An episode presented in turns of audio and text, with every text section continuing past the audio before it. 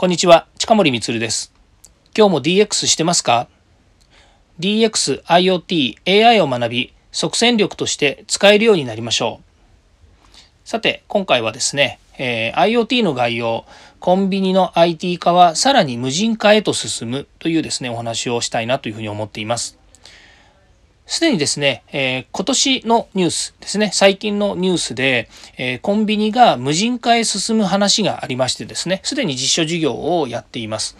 で、えー、まあ、JR 系のですね、キヨスクさんがやったりとかですね、あと Amazon Go がですね、まあ、いち早く、日本でですね、この無人化っていうのを展開してるんですけれども、やはり日本においてはですね、あの、えまあ、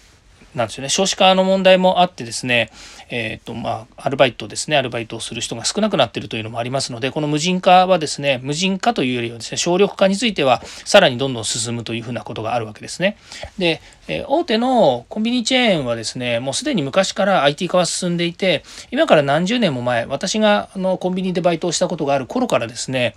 えー、もう、えっ、と、年代ですね、えっ、と、まあ、お客さんが来てですねその人が何歳ぐらいなのかっていうのをですね入力してくださいというのはですね、まあ、その当時からレジではやってたわけですね。で、その中で、まあ、いろんな、あの、まあ、えっ、と、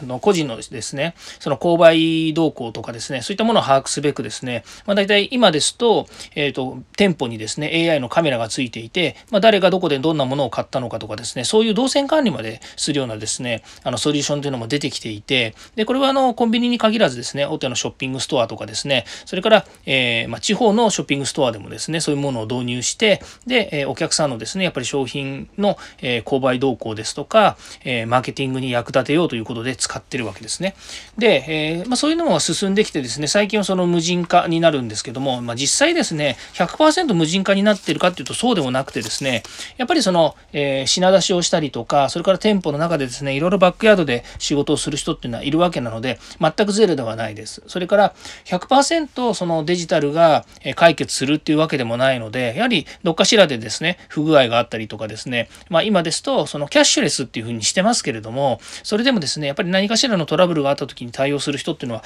いますので、そういう意味ではオペレーションっていう仕事はですね、必ず必要になってくるわけですね。で、まあ、これがあのどんどんこう進んでいくとですね、えー、まあ、何が起こるかっていうとですね、まあ、お金をも、ま、現金を持たないキャッシュレスの世界が、え生まれていくっていうのは必然的にですね、こういった無人化の流れ、その省力化の流れにどんどん進んでいくんじゃないのかなというふうに思うんですね。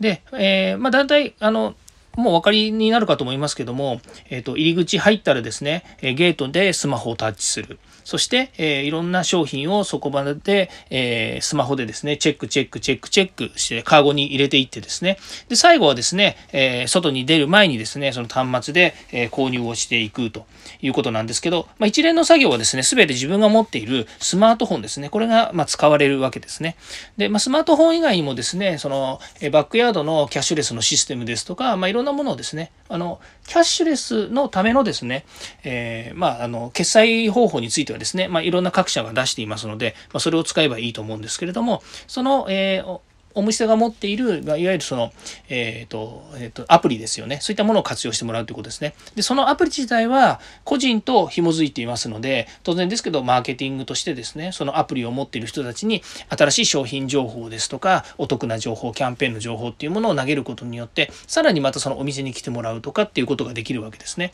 つまり、えー、まあ、ワントゥワンマーケティングですね。えっ、と、企業がその個人の人に対して、えショッティングをする。まあ、こういうものを買ってください、ことが買えますよっていうようなものをですね、あの、決め打ちで流せるような、そういう状況になってきます。しかもタイムリーにですね、電車に乗ったらそれが出てくるとかですね、ま、近くの駅に降りたらそれが出てくるとかですね、またそういうですね、え、GPS を使ったですね、動態管理のところも使っていけるということになります。